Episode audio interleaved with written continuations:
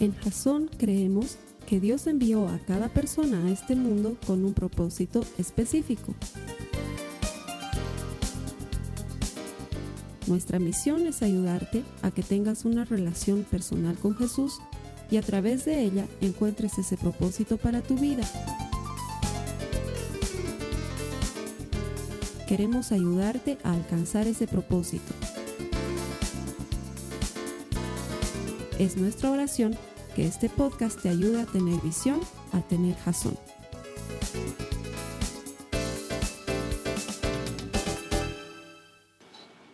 Muchísimas gracias por conectarte a los servicios que Jason pone a tu disposición en vivo a través de jason.info en internet.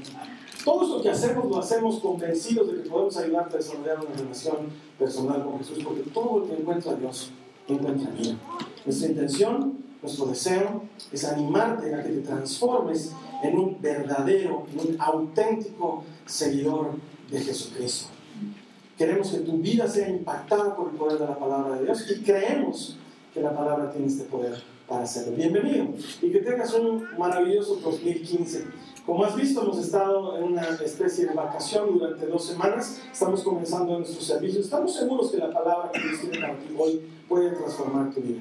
Te doy gracias por haberte conectado. Y a los que vienen aquí cada domingo, siempre les digo esto, pero lo digo en verdad. Gracias por elegir venir a Jason. Es una opción.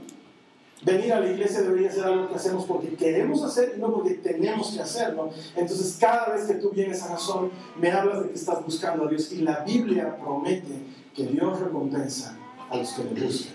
Y ese eres tú, si no, no estarías aquí reunido con nosotros. Muchas gracias por haber venido. Estamos comenzando una nueva serie que se llama Volver a lo básico. La verdad es que muy pocas veces en la vida uno tiene la oportunidad de volver a lo básico, porque las cosas que ya las, ya las has aprendido no las vuelves a aprender nunca más, simplemente las utilizas, las practicas y las aplicas en otras cosas en la cotidianidad. Pero cuando realmente quieres sobresalir en un área de tu vida, es muy útil volver a lo básico. Es más, muchas veces me encuentro orando y diciendo al Señor, Señor, ¿cómo quisiera desaprender muchas cosas que he aprendido? Porque a veces hemos aprendido cosas que entorpecen las nuevas cosas que tenemos que aprender. O muchas veces hemos aprendido cosas mal. Porque alguien nos enseñó mal.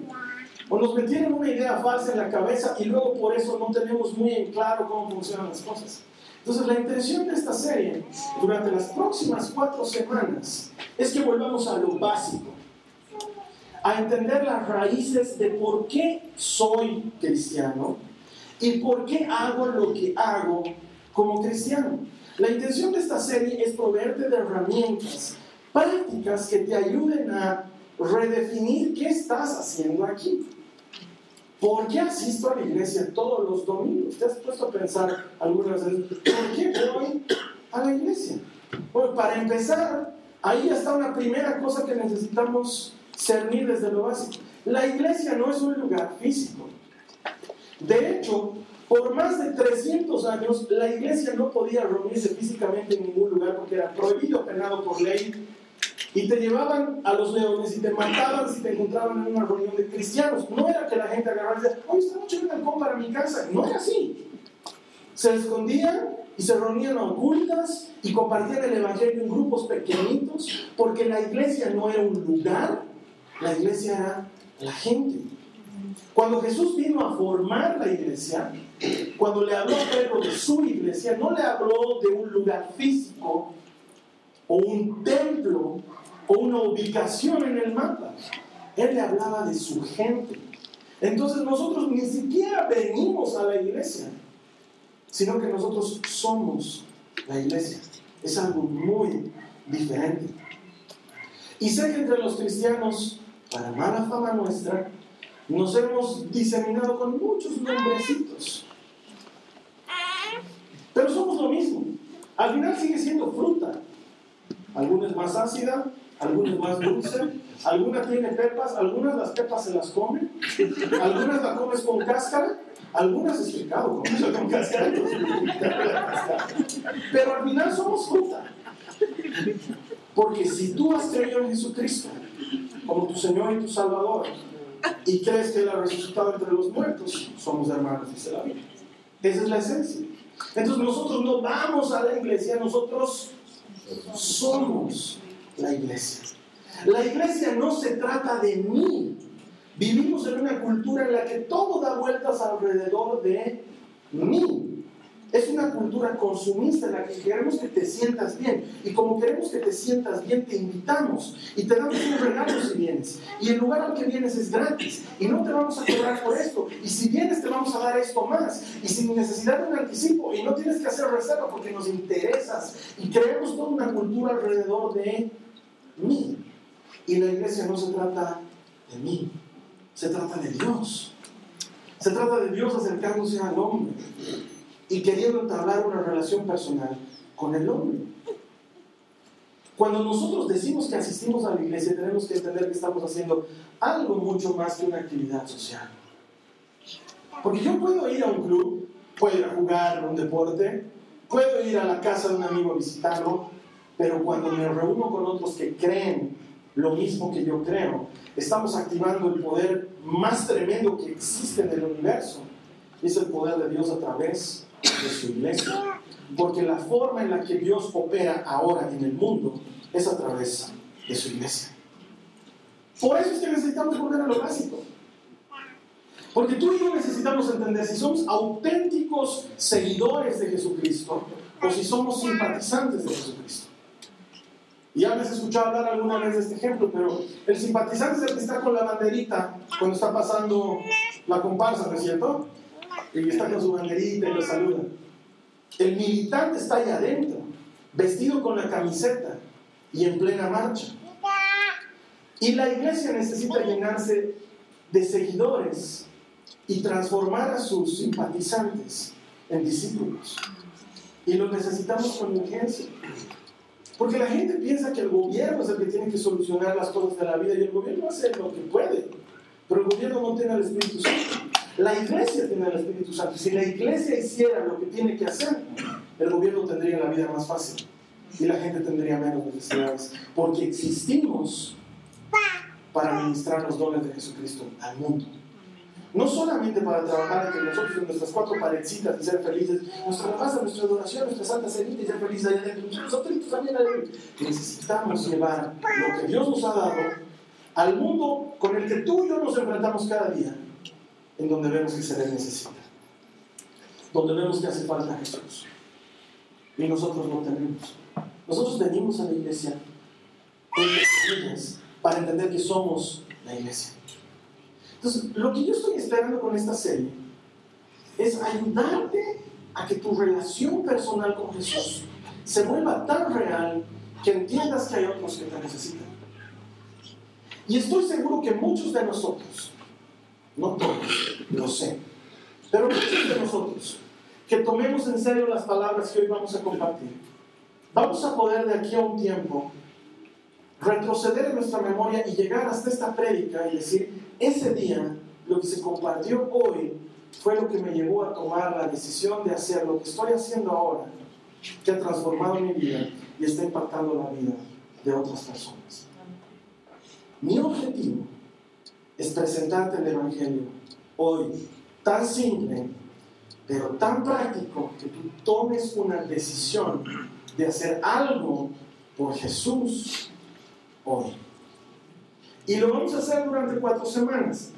El mensaje de hoy se llama lo básico. Vamos a ver qué es lo básico y por qué soy cristiano y hago lo que hago. La siguiente semana vamos a ver un mensaje que se llama comunicación 1. Vamos a ver qué es lo básico de nuestra comunicación con Dios. ¿Por qué la hacemos y para qué la hacemos? La tercera semana vamos a ver lo que se llama comunidad 1. Y vamos a entender cómo nos tenemos que relacionar con los hermanos, porque nos relacionamos bien con Dios, pero muchas veces no nos relacionamos con los hermanos, porque el domingo no hay tiempo, porque soy medio tímido, porque ese hermano no me cae, porque Carlos Alberto dice que aquí vienen solo lindos, pero yo se lo veo feo. Entonces vamos a aprender lo básico de la comunidad, lo que significa hacer iglesia. Y la última semana vamos a ver Finanzas 1, donde vamos a entender lo que el cristiano hace con su dinero y por qué lo hace. Y vamos a aprender a manejar nuestro dinero a la manera de Dios. Eso durante cuatro semanas. Van a ser charlas súper básicas, pero en las que vamos a ir a tocar esos puntos profundos que probablemente o has olvidado o alguien te los distorsionó en el camino. ¿Amén? Lo primero que vamos a ver ahora es lo básico, lo básico, lo básico. Y lo básico comienza con que Dios crea al hombre y lo pone en el paraíso y le dice, anda y sé feliz, pero no vas a comer de este árbol. Y el hombre va y lo primero que hace es meterle una mordida al árbol. Y entonces peca. El pecado original consiste en la desobediencia. Y es lo que nos va a acompañar durante todos los días de nuestra vida desde que nacemos. Díganme, los que han sido papás, díganme si alguno de ustedes ha tenido que enseñarle a su hijo a ser desobediente. ¿Alguno de ustedes? No. ¿eh? Ya vienen con eso en sus genes solitos, ¿no es cierto? No conozco ningún papá que lo sienta a su hijito y le diga, cada vez que yo te diga que hagas algo, no lo vas a hacer, sino que vas a hacer lo contrario de lo que te digo. No pasa eso, ¿no? Sino que los niños ya nacemos desobedientes, porque viene nuestra naturaleza. Eso es lo que doctrinal y teológicamente conocemos como el pecado original que habita en nosotros. Y la desobediencia nos ha llevado a las consecuencias de lo que vivimos en el mundo. ¿Por qué? Un desobediente más otro desobediente, sumados, multiplicados por dos desobedientes, sumados, multiplicados por desobediencia, desobediencia, desobediencia. Entonces ahí tenemos la vida, todas esas cosas, de la desobediencia. Y sin embargo, desde el día uno, Dios dice, hablando con Adán, le dice, han metido la pata, son desobedientes, van a cargar con las consecuencias, pero también va a venir uno que los va a hacer libres.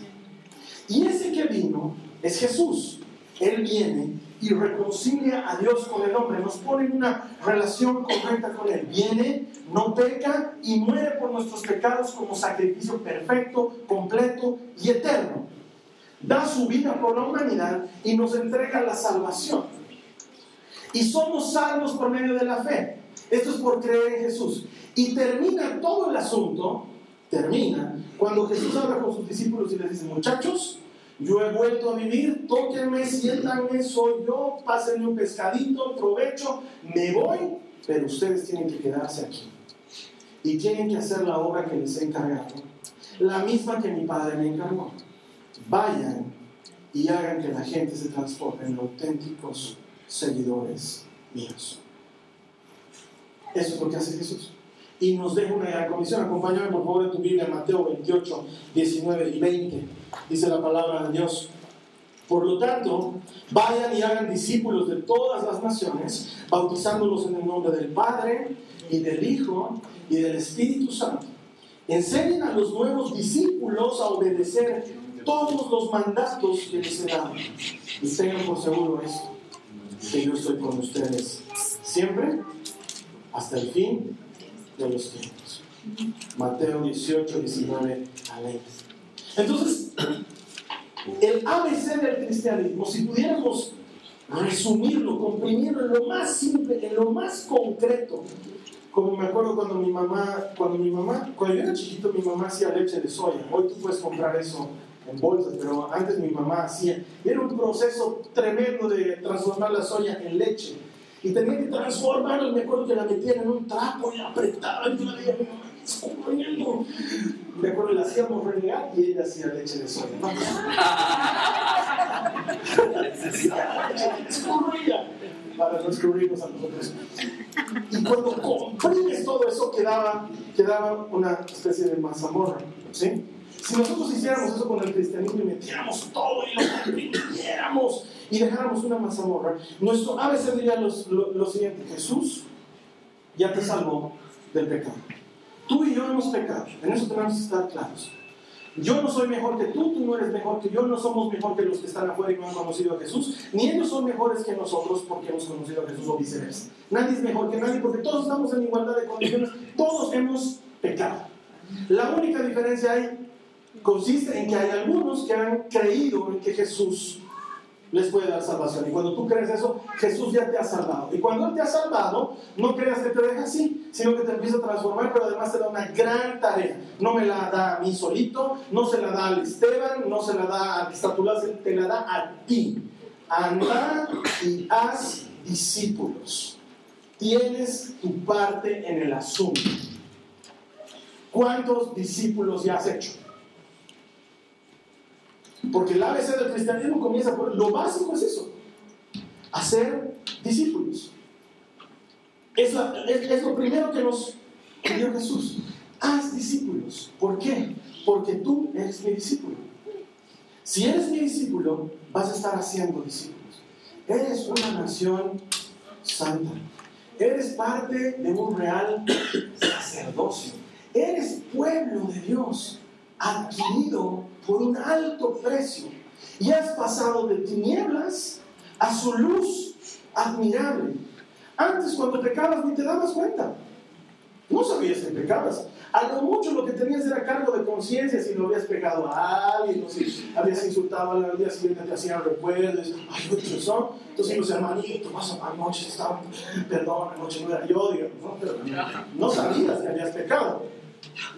Ahora sabes, porque como has pasado de tinieblas a luz, te das cuenta cuando estás yendo a las tinieblas. Y muchos de nosotros vamos a las tinieblas a propósito, así, total, un ratito finalmente, no vuelvo a la luz y veo por qué estoy, me la Eres parte de una nación santa.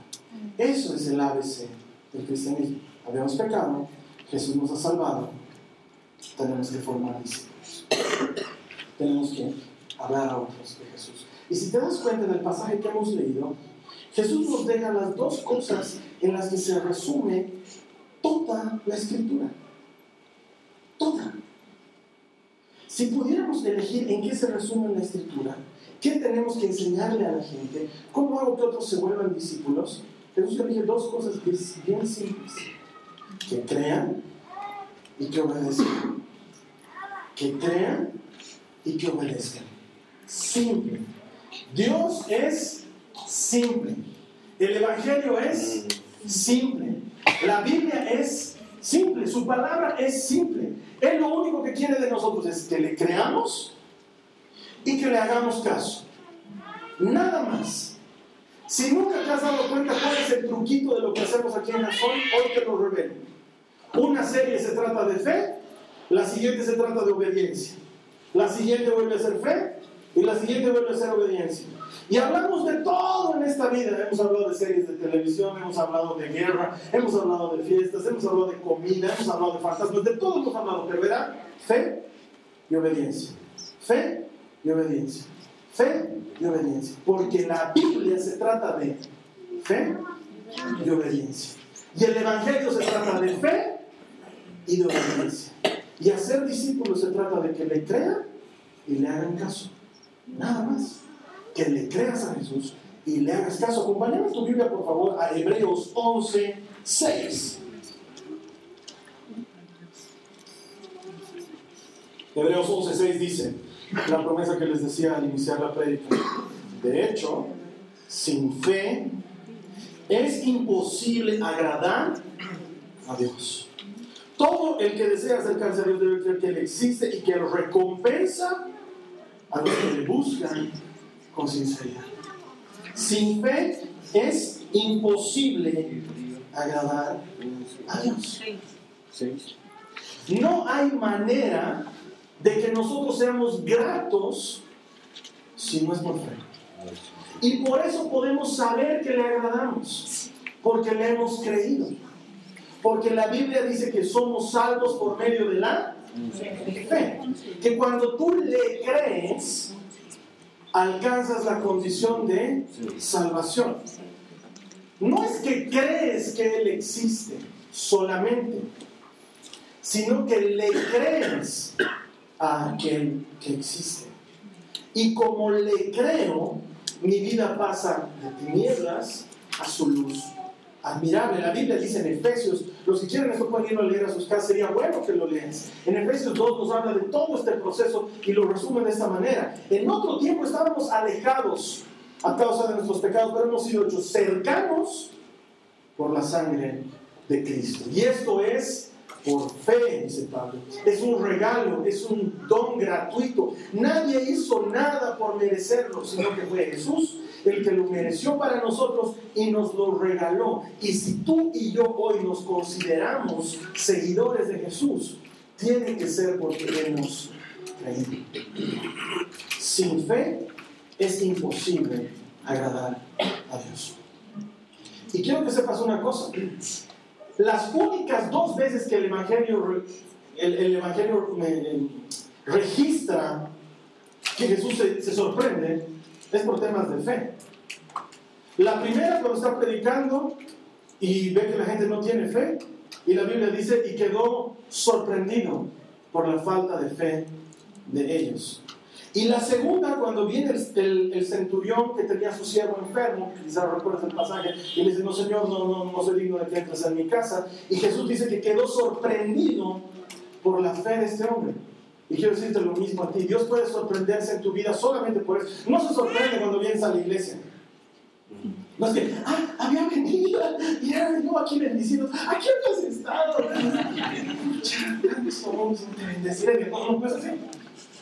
No. No nos sorprendemos cuando hacemos algo bien, no, Señor. Voy a hacer esto bien, fíjate. Lo único que sorprende a Dios es o que tengamos fe o que no la tengamos. Es lo único que le sorprende. Se sorprende o por nuestra mucha fe o por nuestra poca fe. Y la fe consiste en dar un paso hacia el vacío. Porque mientras estés agarrado de alguna seguridad y no la sueltes, eso no es fe. Si dices, ah, voy a emprender ese ministerio que Dios me ha confiado, y si no me va bien, más bien tengo ahorros en el banco, entonces eso no es fe. Porque si tienes un plan B, no es fe. La fe no tiene plan B. No hay garantías. Dios no te da garantías. La única garantía que te da es que Él va a estar contigo, que no te dejará y que no te abandonará. Y lo acaba de decir en Mateo 28. Estaré contigo todos los días hasta el fin del mundo. Es la única garantía. Después no te garantiza nada más. Señor, si me caso con esta persona, ¿me va a ir bien? No sé, puede ser, puede ser que no. ¿Doy el paso de fe no doy el paso de fe? ¿Me meto en este negocio no me meto? ¿Me va a ir bien, Señor? Necesito una garantía, dame una palabra. Quiero una palabra que me garantice. Entonces no es fe. La fe no tiene garantías. Quiero decirte una cosa, hermano. Puedes estar en control o puedes tener fe, pero no puedes tener los dos al mismo tiempo. O estás en control o tienes fe, pero no puedes tener los dos al mismo tiempo. Mirando a Pedro, está en la barca, con los otros once discípulos. Está la tormenta y de repente ve como un fantasma, está caminando el fantasma. Y tú sientes ese fantasma y Jesús les dice, tranquilos, yo soy. Y Pedro, no sé de dónde, no sé para qué. Le dije, ¿por qué podía decirle, vente Señor Jesús, vente? No, no te entiendo. Se acerca al bordecito del y dice, si de veras tú, mándame que yo vaya. Pero no sé quién está más loco, si él o Jesús que le dice, ven. Y Pedro saca el pie y empieza a caminar.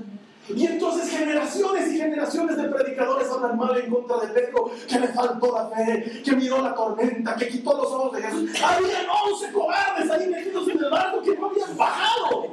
Solo había uno que había sido lo suficientemente valiente para creerle y hacerle caso. De eso se trata el Evangelio. Creerle y hacerle caso. No tengo garantías. Tal vez me vaya a hundir, pero el Señor te va a sacar. Porque si estás con Él, vivir por fe no debería ser un peso, debería ser ligero. Es lo que Él promete.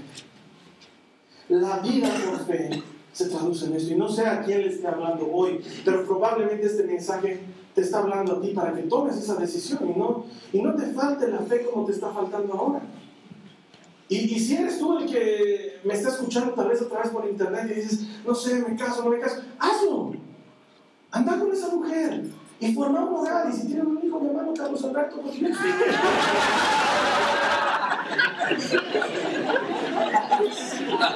Hoy es un lindo nombre y bendecido. O tal vez estás pensando, no tengo garantías, quiero meterme en este negocio, pero no sé, no sé si Dios está conmigo. Dios está contigo. Dios está contigo. Mientras hagas las cosas a la manera de Dios, Él está contigo. Si haces las cosas chuecas y piensas que Él te va a bendecir, estamos en otro micro. Pero si haces las cosas a la manera de Dios, Él te va a bendecir. Da el paso de fe. Es que no tengo una garantía. La fe no garantiza nada. Desde hace mucho tiempo vengo con la idea y con los bosquejos de escribir un libro. Es más, es tanto el tiempo que ya tengo dos libros. Sin hacer, a medio hacer, están ahí. Ahí. Porque siempre me pregunto, ¿alguien leerá mi libro? ¿Alguien comprará? ¿Y saben qué? Probablemente no.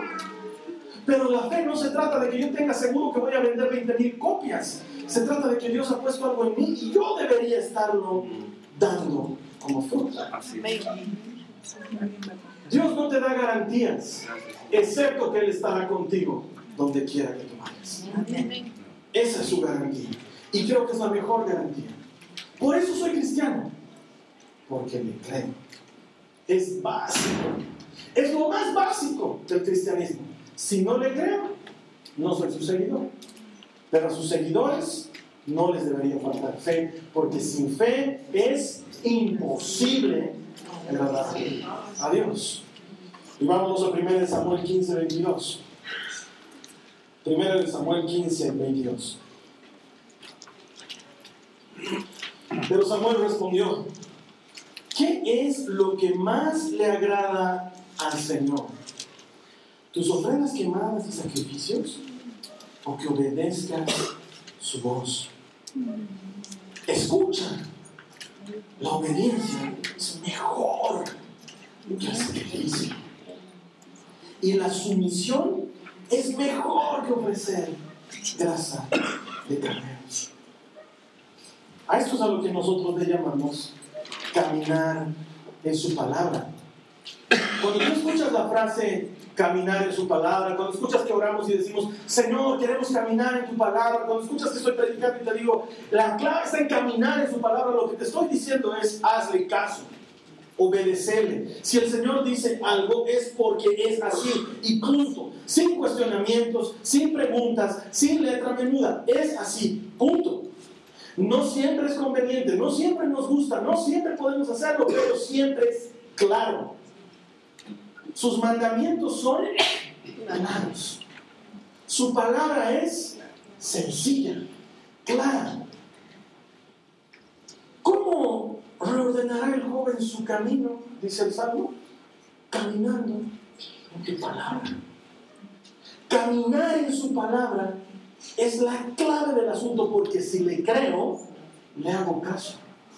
Si no, mentira que le creo. Eso es lenguaje criollo. Algún día vamos a hacer una Biblia en lenguaje criollo. Porque el lenguaje bíblico es la fe sin obras, es fe muerta. Si yo digo que le creo, pero no le hago caso, no le creo. Eso es lo que está diciendo Santiago. Por eso Juan nos dice muy sabiamente, Dices que amas a Dios, pero odias a tu hermano. Y a Dios no lo ves, pero a tu hermano lo ves. Entonces eres un mentiroso porque dices que amas a quien no ves, pero no amas a quien ves. Porque si le crees, le haces caso. Ay, hermano, es que hay hermanos que no somos amables. Yo lo sé. Pero alguna vez te has puesto a pensar que a lo mejor el difícil de amar eres tú, soy yo. Porque somos bien pequis. Con este hermanito sí, con este hermanito no, este hermano punta de dedos, este hermano mano completo. A este hermano no, además de ese hermano, viene a mi iglesia, porque creo que no es hermano. Además creo que los hermanos de su iglesia no son tan hermanos. Somos así, los cristianos, es una vergüenza, es una pena. Y la Biblia es clara, ama a tu prójimo como a ti mismo, punto. Hazme caso. Punto. Punto. Sencillo. Es el ejemplo que te puse la otra vez.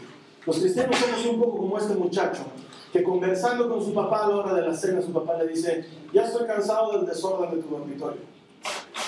Así que tienes este fin de semana para ordenarlo decentemente, porque voy a entrar el domingo en la noche a revisar que todo esté ordenado. Y llega el domingo en la noche y entra el papá al dormitorio y el dormitorio sigue siendo un desastre. Y el chico le dice, papá, no quería desobedecerte. Así que primero he bajado del internet este manual para ordenar dormitorios. y lo estoy estudiando. Y quiero decirte que son siete capítulos y he hecho seis capítulos. Estoy a uno de terminar de dominar el manual para ordenar dormitorios. ¿El chico ha hecho caso? ¿Ha obedecido? No.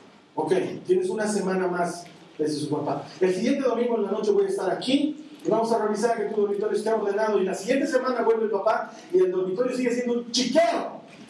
Y el hijo está ahí y dice, papá, no he querido desobedecer. Pero he entendido mis limitaciones y mi incapacidad en poder ordenar el dormitorio a tu manera y en tu forma. Y entonces me he juntado con otros amigos míos y hemos creado un estudio semanal donde nos reunimos en distintas casas para hablar sobre cómo ordenar dormitorios. Y quiero decirte que nos está yendo muy bien en ese estudio porque hemos comenzado tres y ahora ya somos ocho. Y el papá le dice, tienes una semana más. El siguiente domingo en la noche voy a estar aquí para ver el dormitorio de y ya han pasado dos semanas. Y la tercera semana ve el papá y el dormitorio es un chiquero. Y su hijo le dice, papá, no he ordenado mi dormitorio porque he estado muy ocupado porque mis grupos de ordenar dormitorios se han multiplicado de tal manera que hemos hecho una jornada para ordenar dormitorios. Y hemos traído chicos de otros países como invitados especiales para que nos hablen de cómo ordenan ellos sus dormitorios en otros países. Y ha sido un seminario de dos días, justo sábado y domingo, y no he podido ordenar mi dormitorio. ¿No se parece un poco a algo que tú y yo conocemos? Porque leemos la Biblia, estudiamos la Biblia, hacemos grupos para la Biblia, pero ¿hacemos la Biblia? Porque eso es lo básico de ser cristiano. Es lo básico. Jesús te salvó y te mandó a ser discípulos. Le crees y le haces caso. Y la prédica debería haber terminado. Pero muchos de nosotros encontramos muy difícil la parte de hacer caso. Y no podemos seguir así. Cada domingo le ofrezco a cada persona que se conecta o que se sienta en este lugar que le vamos a ayudar a desarrollar una relación personal con Jesús. Lo hago convencido de que todo el que encuentra a Dios encuentra vida.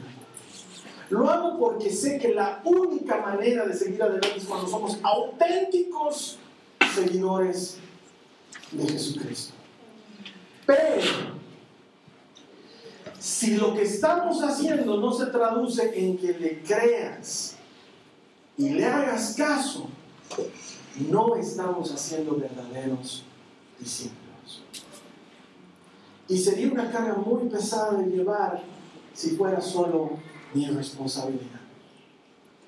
Pero hasta donde he leído en Mateo 28, en todas las versiones que he encontrado, el mandamiento y la gran comisión es para todos los que sean sus discípulos. Y si tú eres un discípulo del Señor Jesús, Él te está llamando a que le creas, a que le hagas caso y con eso ayudes a otros a que se transformen en auténticos seguidores de Jesucristo. Siempre comienzo el año de la misma manera busco un momento para reunirme con mi equipo de trabajo y les pido que renuncien a toditos. Pregúntenle a cualquiera que trabaja conmigo en razón. Lleguen él y les digo, hermano, renunciar. No, hermano, no quiero renunciar. Estás diciendo, cuento contigo todo el año. Hermano, renunciar, no, yo te Ok, sí, hermano, no, mira, no es que quiero renunciar, pero es que no voy a. Está bien. Lo que tú me digas que vas a hacer, yo te lo creo. Lo mismo ahora te lo voy a decir aquí. A todos, a los que están conectados, a todos. Porque si no existimos para la iglesia, entonces estamos mal. Estamos todos mal. Por favor, hoy día presentame tu renuncia. No, Carlos Alberto, te vas a quedar con tres o cuatro sillas llenas. Prefiero. Prefiero. Porque seguir a Cristo es una cosa muy importante. Es un asunto de vida o muerte. Y si lo has experimentado, sabes lo que estoy hablando. Si alguna vez una persona quien fuera, se ha acercado y te ha dicho gracias por orar por mí, o gracias por enseñarme esto, o gracias por haberme acompañado en esto. Y has notado que has hecho un impacto en su vida. Sabes lo importante y lo decisivo que es compartir a Jesús con alguien más. Entonces necesito hoy tu renuncia. Porque si hoy no renuncias, voy a contar contigo todo el año. Porque este año necesitamos ayudar a otras personas a desarrollar una relación personal con Jesús para que se transformen en auténticos seguidores de Jesucristo. Carlos Alberto, ¿qué quiere decir eso? Que el siguiente domingo no puedo venir. Claro, sí puedes, porque los simpatizantes siempre van a ser bienvenidos. Pero yo voy a saber con quiénes puedo contar para trabajar. Ayer en la mañana estábamos, la Katy y yo solitos en la mañana, limpiando y acomodando sillas. Y ella me decía, ¿por qué nadie más viene a ayudarnos? Yo le decía, es así. No te enojes. No te enojes. Antes yo igual sufría mucho de eso, decía, ay, no, trabajo no se compromete. Ahí es cuando, cuando hacemos lo de fuego lento, ahí fue cuando Dios los tenga el fuego lento. pero luego, luego la mentalidad cambió, la palabra no me manda que me fije qué hacen los demás, me manda que lo haga yo. Entonces empecé a trabajar en la mentalidad de si no lo hago yo, no lo va a hacer nadie más. Entonces yo lo voy a hacer. No vieron 80 Isaías cuando el Señor dijo a quién enviaré. Uno, uno solito que le dijo, Señor, a mí, a mí, a mí, a mí. El único burro.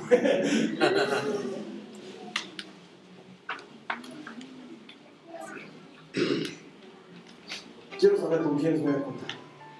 Así que te voy a pedir que me presentes tu renuncia. No, mejor no. No me la presentes a mí, preséntasela a Jesús. Dile, Señor, renuncio. Este año también voy a ser simpatizante. Y sigue siendo bienvenido y tu silla está ahí y te la vamos a seguir limpiando y acomodando y orando por ella antes de que Todo va a seguir igual, no vas a notar la diferencia. El que va a notar la diferencia es el que le diga al Señor, Señor, yo no puedo renunciar, porque ¿a quién iré si solo tú tienes palabras de vida?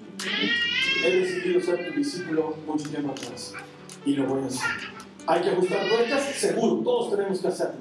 ¿Tengo que ajustar tuercas en mi obediencia? Claro que sí. ¿Tengo que ajustar tuercas en mi fe? Seguro que tengo que hacerlo. Pero una cosa sé, no me voy a ir, no me voy a mover, voy seguir detrás del Señor. Porque si me muevo, me pierdo. Quiero ir detrás de ti. Este año, este año vamos a comenzar por lo básico para ayudar a las personas a desarrollar una relación personal con Jesús. Te voy a invitar a que oremos, te voy a invitar a ti que estás conectado a que oremos. Quizás tú que estás conectado te preguntas, ¿cómo puedo hacer? Pues yo no quiero renunciar, yo quiero seguir a Jesús. Bueno, pues hay una forma de discipular a través del Internet. Invita a otras personas a nuestros servicios.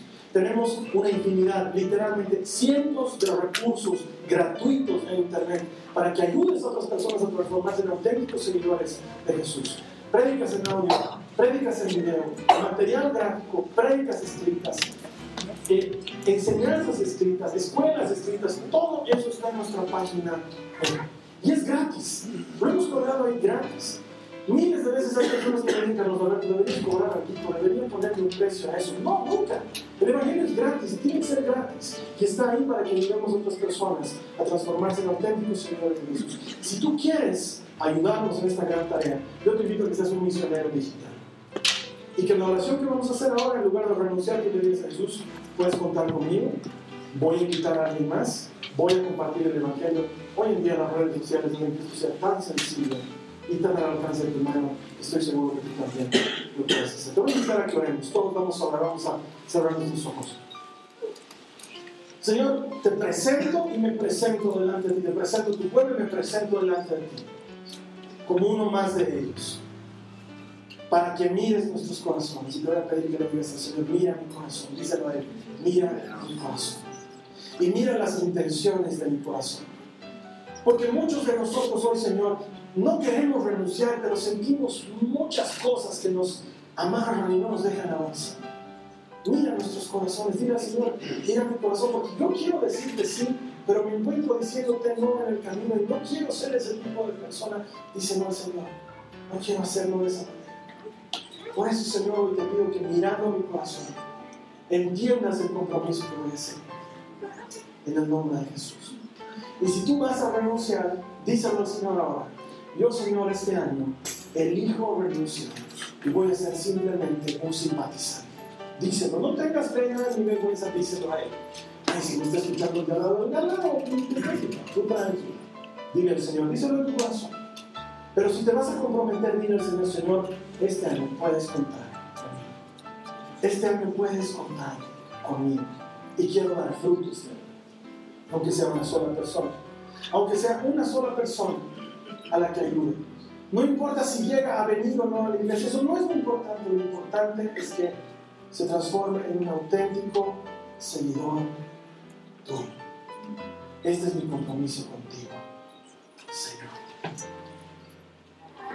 Si tú has hecho esta oración, permíteme orar por ti, Señor. Te doy gracias por aquellas personas que se han comprometido. No conmigo, no con un gesto físico exterior que yo pueda pedir contigo en su corazón. Te pido, Padre, en el nombre de Jesús, que los frutos hablen de su compromiso. Que los frutos hablen por su vida. Señor, que lo que hemos aprendido hoy, que es tan básico, lo podamos aplicar en aquellas cosas en las que vamos a vivir este año, en las que nos vamos a desempeñar este año, en las que vamos a desarrollarnos este año. En el nombre de Jesús. Te doy gracias por las personas que conectadas a orar, Señor. Te pido que les bendigas ahí donde están. Que les bendigas y les prosperes. Que todo esto, Señor, sirva para darte gloria. En el nombre de Jesús. Amén.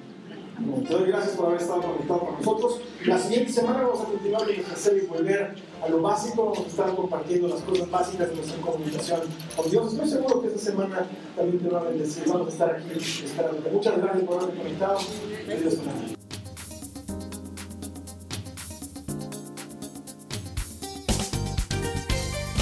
Esta ha sido una producción de Jason Cristianos con Propósito. Para mayor información sobre nuestra iglesia o sobre el propósito de Dios para tu vida, visita nuestro sitio web www.jason.info. Allí encontrarás muchos recursos para animarte en tu relación con Dios, enseñanzas, nuestro blog, prédicas y mucho más. Te lo deletreamos www.jazon.info también puedes visitarnos en nuestro sitio en Facebook www.facebook.com barra Que Dios te bendiga abundantemente. Muchas gracias.